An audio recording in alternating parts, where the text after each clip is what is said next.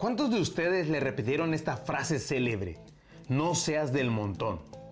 Pero, ¿eso qué significa? ¿Qué nos quisieron decir con eso? Y hoy amigo, quiero decirte que esto significa piensa diferente, pensar diferente. Creo que la mayoría de las personas no saben cuáles son sus talentos y habilidades innatas. Es falso creer que el talento se tiene o no se tiene, si parece o no parece que tiene talento.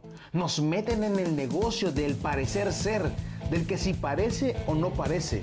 Steven Spielberg para muchos no parecía director y productor y actualmente lo es. V. Jones para otros no parecía cantante, pero hoy es una de las voces y compositoras más exitosas. Yo creo que todos tenemos talento, solo falta cultivarlos. El talento se descubre pensando diferente. Y esto me recuerda a la parábola de Jesús acerca de los talentos. A cada uno de nosotros se nos dio talentos y hay que cultivarlos sin temor alguno para ser hallados buenos administradores. Y amigo, si no estás disfrutando de la vida, de tu juventud, es porque no estás usando tus talentos y no los usas por pensamientos de temor a ser diferente, pensamientos convencionales.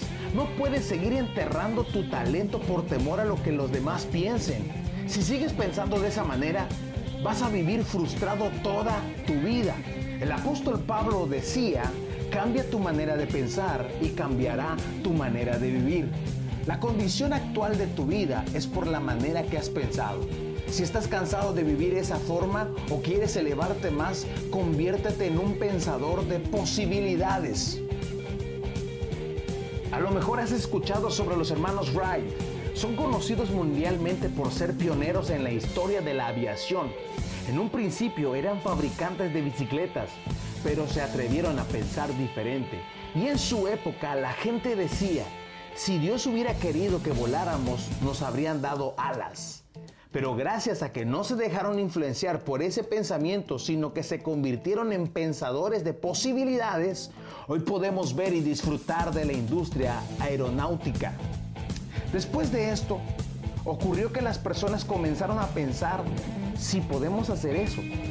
Si un ser humano puede hacer eso, ¿qué es lo que no puede hacer?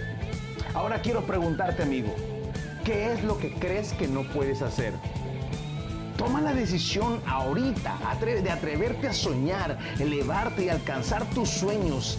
Dios depositó en ti talentos. Es nuestro deber multiplicado para ser hallados fieles. Comienza a pensar de una forma creativa. ¿Cómo puedes hacer la diferencia en el mundo hoy?